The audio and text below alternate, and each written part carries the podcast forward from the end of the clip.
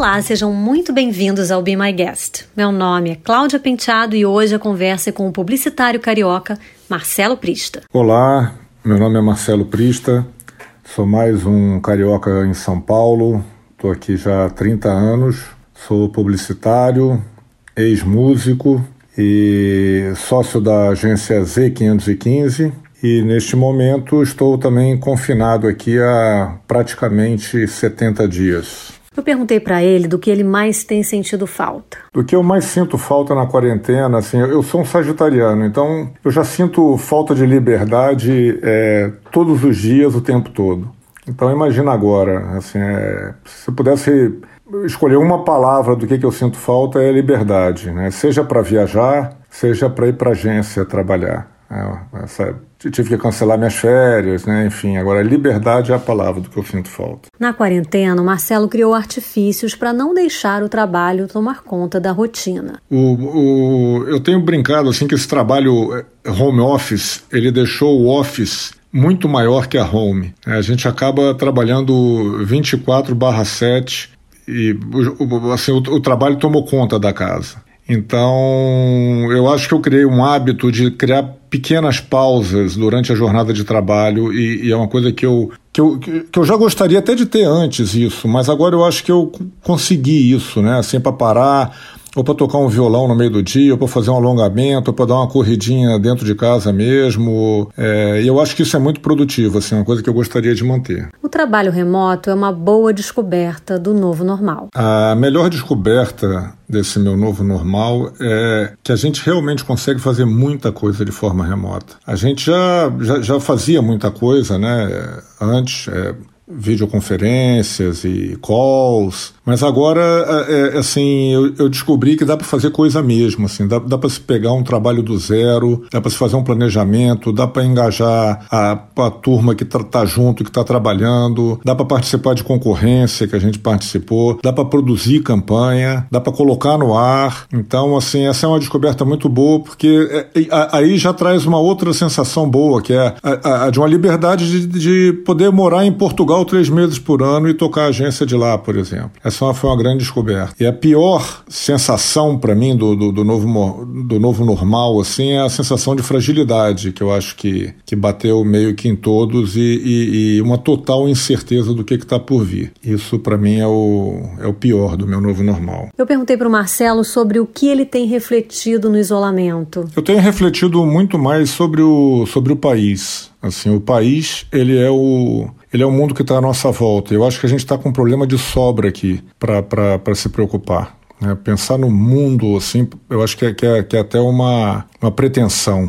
Né? Então, assim, eu vejo muita gente ajudando, eu vejo muita gente egoísta, e para mim, assim, a melhor reflexão nesse momento é tentar me colocar no lugar do outro, assim, realmente exercer a empatia, como eu posso ajudar. Eu acho que a pandemia escancarou diferenças sociais, éticas, políticas, religiosas. Acho que é muito sério o que a gente está passando. Eu acho que indica que vai ficar mais sério ainda. Né? Em relação ao mercado, ao nosso mercado e economia, assim, eu acho que tem muita gente especulando, né, como vai ficar, como vão ficar as agências. A criação nunca mais vai trabalhar dentro da agência, vai trabalhar home office office, quais as marcas que vão sair mais fortes da pandemia. Eu acho que ninguém sabe, eu acho que tudo é só um bando de palpite, é a minha opinião. Se eu tiver que arriscar alguma coisa, assim, eu acredito que numa retomada econômica pós-pandemia, com uma certa tendência protecionista, assim, valorizando a indústria, serviço, o comércio e os produtos locais, é o que eu arriscaria dizer. A música sempre acalma num dia ruim. O que me acalma depois de um dia ruim é tocar uma guitarra e tomar um vinhozinho. Então, na minha casa eu tenho um espaço que tem um, um tratamento acústico e assim eu não perturbo ninguém. Minha mulher fala que é o, foi o melhor investimento da casa. Tenho, eu tenho três filhos, né? Os três filhos tocam, e então, assim, é, é, um espaço que é o espaço da descompressão. Ficar nesse espaço sozinho é muito bom também, é o meu retiro. Então, é onde eu, onde para onde eu vou quando eu tenho um dia ruim, mas também quando eu tenho um dia bom também é para onde eu vou, né? É onde eu gosto de ficar, seja para ouvir música, ou seja para tocar, ou para compartilhar com os filhos, é aqui é o que eu, aqui é o que me acalma. Ele dá duas dicas legais para quem não está bem. Uma dica ou um conselho para quem está sofrendo. Na realidade, eu vou, eu, eu vou mandar dois dois que não são meus, eles são do, do Rubem Alves e servem para mim. Por isso que eu estou passando adiante. Eu adoro as metáforas do Rubem Alves. O primeiro é ostra feliz não faz pérola. Então é preciso ter um grão de areia dentro da, dentro da ostra incomodando, né, para ver uma transformação e transformar aquele incômodo, né, em algo raro e, e, e, bonito, né. E o segundo que eu também gosto muito é que o, o milho só vira pipoca quando ele está confinado na panela com pressão, né, com fogo embaixo. Então o milho, que é aquela coisa dura, feito pedra, né, se transforma numa coisa macia, gostosa, igual uma flor, quando está ali confinado sob pressão. E é isso aí. Perguntei o que ele tem lido e assistido. Eu, ultimamente, eu tenho lido é, mais notícia do que qualquer outra coisa. Mas o último livro que foi lido foi o Sapiens, né, e dispensa recomendação, um livro que tem que ser lido. Eu acabei de ler no início do ano, de lá para cá foi só notícias mesmo. Mas o Homo Deus está na fila. É, e te, tenho visto alguns, alguns docs assim legais. Assim. Eu vi o Miles Davis, que já estava para ver há muito tempo, e agora eu vi recentemente. Eu vi o Laerte, que eu achei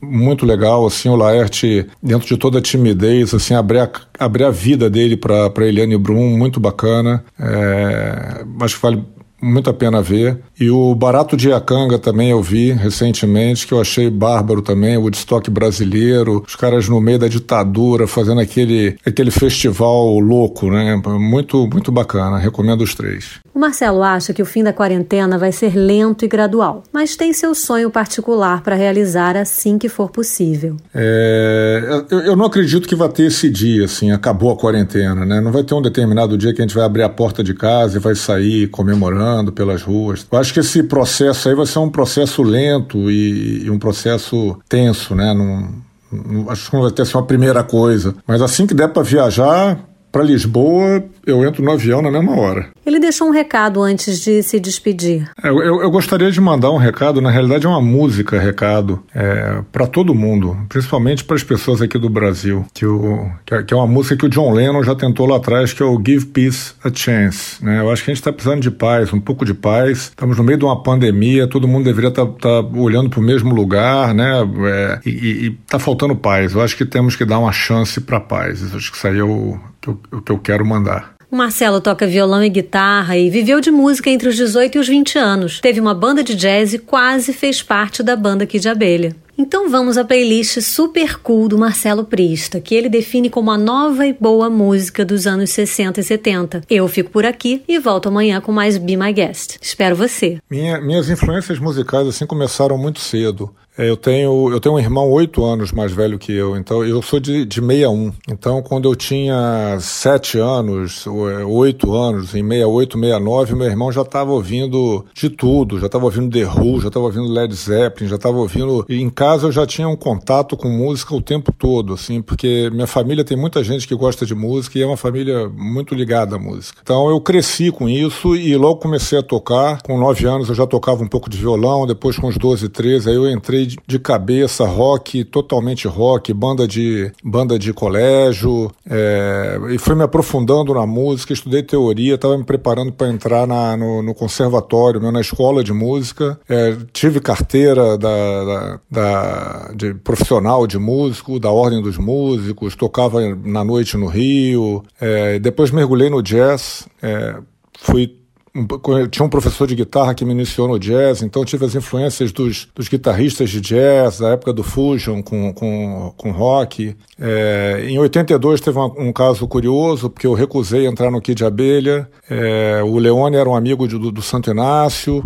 A gente tocava em festival, a Paula Toller era minha colega de sala na PUC, a gente fazia desenho industrial. Eles perderam o guitarrista porque tinha passado por uma faculdade fora do Rio, me convidaram para entrar na banda, mas eu estava totalmente voltado para jazz e para música instrumental. Tinha uma banda de, de jazz, a gente tinha ganhado um festival na, na, na televisão, tinha já tinha gravado programa para TV educativa, então eu estava nessa aí. E de lá para cá eu, eu, sempre fui muito ligado em música, tanto em tocar quanto em ouvir. Ultimamente, assim, eu tenho, eu tenho é, procurado descobrir gente nova, assim, e, e, que realmente traga alguma coisa de, de novo, assim. Tem esse inglês aí, o, o Jacob Collier, que é, para mim é um, é um gênio, e, e, e tem uma turma também que eu vou botar numa playlist que eu vou vou compartilhar, que é uma turma até nova que está dando uma roupagem para algumas coisas antigas, assim, do final dos anos 60, início dos 70, que tem muita coisa legal, que está preservando a, a, estrutura da música, mas está trazendo uma coisa fresh, uma coisa mais jovem, assim, que eu acho que é, que é muito bacana, assim, um, um olhar jovem em cima da, das coisas. Então, o que eu tenho curtido ultimamente é descobrir essas coisas aí.